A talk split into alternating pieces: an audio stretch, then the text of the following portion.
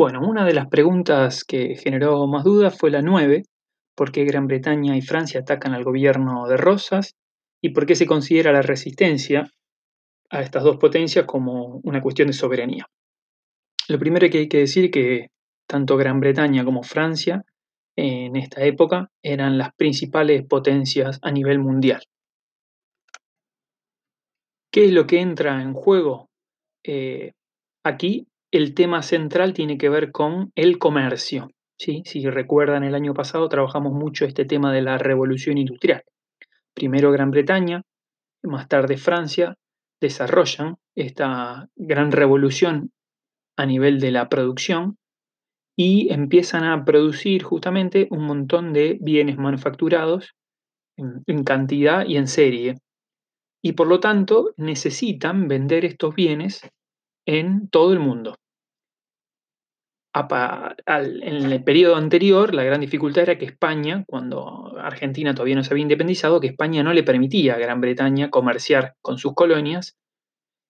Y a partir de la independencia, Gran Bretaña puede comerciar con Buenos Aires, pero le interesa no solo comerciar con Buenos Aires, sino también comerciar con eh, las ciudades y los países del interior comerciar, por ejemplo, con Entre Ríos, comerciar con Corrientes, comerciar con Paraguay y con algunas zonas de Brasil, a las cuales podía acceder por barco a través, por ejemplo, del río Paraná. ¿eh? Ingresando por el río de la Plata y subiendo por el río Paraná podía llegar a las márgenes entre Río y Santa Fe, hasta Corrientes e incluso hasta Paraguay o Brasil.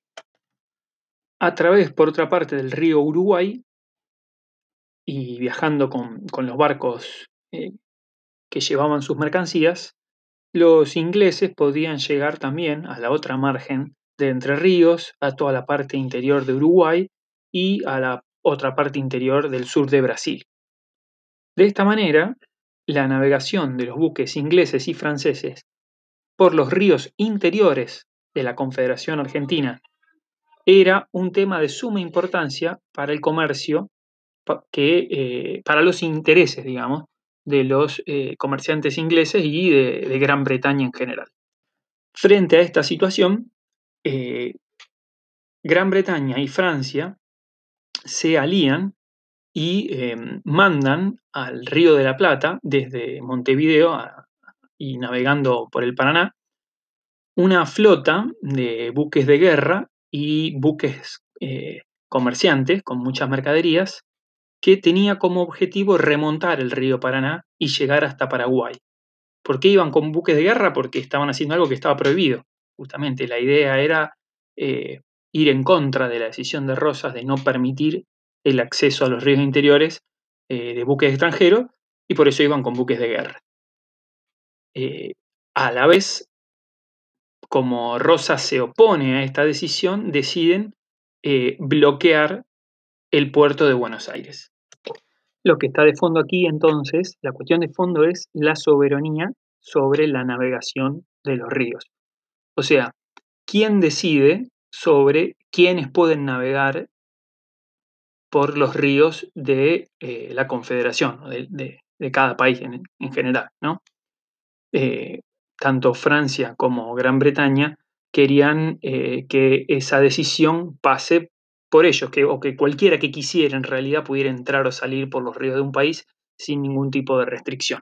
Mientras que el gobierno de Rosas lo que quería era conservar la soberanía, el poder de decisión sobre quienes podían navegar por esos ríos. De esta manera, eh, la flota anglo-francesa remontó el río Paraná, eh, es uno de los eventos más destacados de esta, de, esta circunstancia fue la batalla de la Vuelta de Obligado, en, las cuales mm, se, intentó impedir el, avance por el río Paraná de, la flota anglo-francesa. Eh, finalmente la flota con muchas bajas y muchos problemas y muchas pérdidas logra pasar ese, ese bloqueo en, en, la vuelta de obligado y llega hasta, hasta Corrientes y Paraguay para comerciar y luego vuelve. Eh, a pesar de que los ingleses y franceses pudieron en alguna medida cumplir con su objetivo, eh, la gran resistencia por parte de la Confederación y todas las pérdidas que tuvieron eh, y después de cinco años de bloqueo, la guerra duró cinco años, el bloqueo al, puerto de Buenos Aires, los ingleses y franceses se terminan rindiendo, y terminan aceptando que la soberanía sobre la navegación de los ríos le correspondía al gobierno de la Confederación. Fíjense si es importante este tema que el bloqueo terminó en 1850. En 1851, el año siguiente, Urquiza se pronuncia en contra de que Rosas siga eh, ostentando la suma del poder público y siendo el representante de las relaciones internacionales de toda la Confederación. Urquiza era el gobernador de Entre Ríos y se suma a, esta declaración también el gobernador de Corrientes. O sea, Corrientes y Entre Ríos, las dos, provincias del litoral, se pronuncian eh, en contra de Rosas y entran en hostilidad con Rosas claramente ahí había un problema que tenía que ver con el modelo de desarrollo económico y el modelo de organización política. Quizás lo que plantea, como ya muchos venían planteando hacía tiempo, era que se requería una organización nacional, que se declarara una asamblea constituyente para hacer una constitución y que eh, organizara políticamente el país, que no dependiera de la voluntad de una persona, en este caso Rosas, y que el poder esté eh, distribuido, no todo concentrado como, como lo ejercía Rosas. Esta, eh, esta confrontación entre Justo José de Urquiza, representando a Entre Ríos y Corrientes y el gobierno de Rosas, desencadenó el año siguiente una, una batalla que fue decisiva para el fin de este segundo gobierno de Rosas y el fin de la Confederación. Eh, Urquiza, a partir de este momento que, entra en conflicto con Rosas, empieza a formar el ejército grande, eh, que participan no solamente los entrerrianos y correntinos, sino también eh, participan tropas paraguayas y del Imperio del Brasil, todos unidos. Si prestaron atención en lo anterior, había intereses comunes, a pesar de que fueran una provincia de la Confederación y en el otro caso Paraguay y Brasil otros países, incluso Brasil, mm, un país con el que la Confederación estuvo en guerra y tuvo mucho conflicto permanentemente. En 1852 entonces se enfrentan Urquiza y Rosas. Urquiza apoyado por eh, Entre Ríos, su provincia, eh, Corrientes, Uruguay, el Imperio de Brasil y los unitarios exiliados de Argentina por la persecución que había llevado adelante Rosas. Del otro lado, Rosas, gobernador de Buenos Aires, con eh, parte del ejército de la Confederación y con el apoyo de los federales. En esta batalla resulta victorioso el ejército grande conducido por Urquiza. A partir de este momento, Rosas renuncia a la gobernación de Buenos Aires y se exilia en Gran Bretaña. Este, esta batalla resulta un punto bisagra en la historia argentina. A partir de este momento, y no estando Rosas en el gobierno, todos esperan poder eh, realizar esa tan ansiada por muchos organización nacional a partir de una constitución. Pero la, la confrontación entre unitarios y federales seguía existiendo. Por esto Urquiza busca adelantarse a, esta situación y aprovechando su prestigio y su poder por ser el, el vencedor, organiza un Congreso General Constituyente para sancionar en 1853 una constitución nacional que fuera de carácter federal, o sea que eh, permitiera las em, autonomías de las provincias, a lo que los gobernantes, los representantes de Buenos Aires, los unitarios, se oponen. A partir de este momento, el país se divide en dos la Confederación Argentina y el Estado de Buenos Aires. De 1853 a 1861 hay, podríamos decir, dos Argentinas, una que es Buenos Aires y la otra que es el resto de la Confederación. La otra pregunta que había suscitado muchas dudas era la 5 sobre las facultades extraordinarias. Eh, las facultades extraordinarias son eh, una suma de poderes que el Poder Legislativo le eh, cede, le otorga al Poder Ejecutivo. ¿sí? La Cámara de Representantes, que es la encargada de hacer las leyes, le delega todos sus poderes al gobernante, al, poder ejecutivo, en este caso al gobernador de la provincia de Buenos Aires, Juan Manuel de Rosas. Eh, de esta manera, el, gobernante no solo tiene el poder propio del Ejecutivo eh, de, llevar adelante las políticas públicas, de gobernar el día a día, sino también que pasa a tener el poder de hacer las leyes y el poder también de juzgar.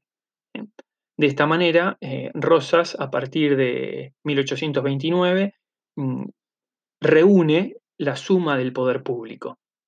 Esto, em, si bien eh, tiene una justificación, ¿sí? Eh, la idea es que mm, en una situación de excepción extraordinaria, donde haya en un país mucho revuelo, mucha, mucha conflictividad y mucha inestabilidad, es muy difícil que, eh, un sistema político funcione con la división de poderes. Entonces se requiere una, mano dura, un, gobernante que tenga mucha facultad para poner orden. Esa fue la justificación por la cual eh, le cedieron eh, las facultades extraordinarias a Rosas en, el 29. Recordemos que el año anterior había, habían matado, habían ejecutado al gobernador de Buenos Aires, Dorrego, el federal Dorrego. De esta manera, los representantes, los legisladores de Buenos Aires y la gente importante en general busca que Rosas, con ese poder, con esas facultades, restaure el orden. Por eso también se lo va a llamar el restaurador.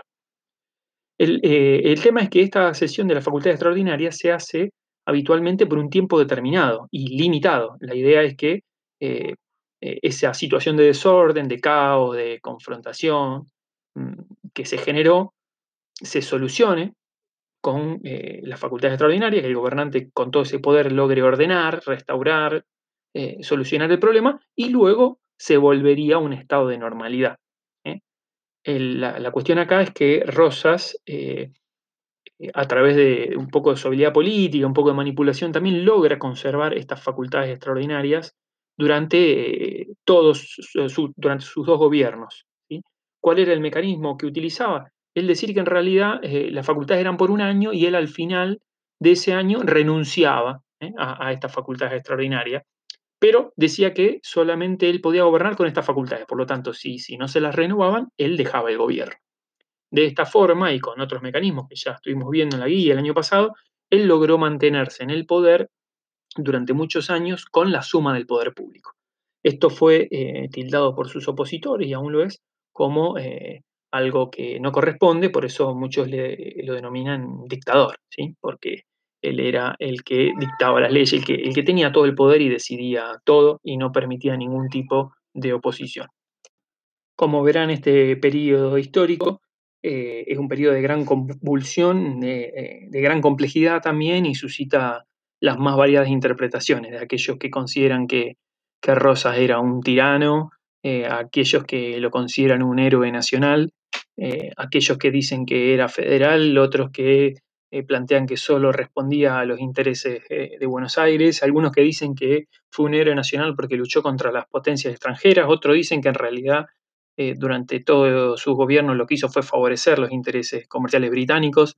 En fin, es un tema sumamente complejo, pero bueno, la idea era que ustedes tuvieran un pantallazo general de algo que habíamos visto muy por encima el año pasado y que se pueda cerrar este año.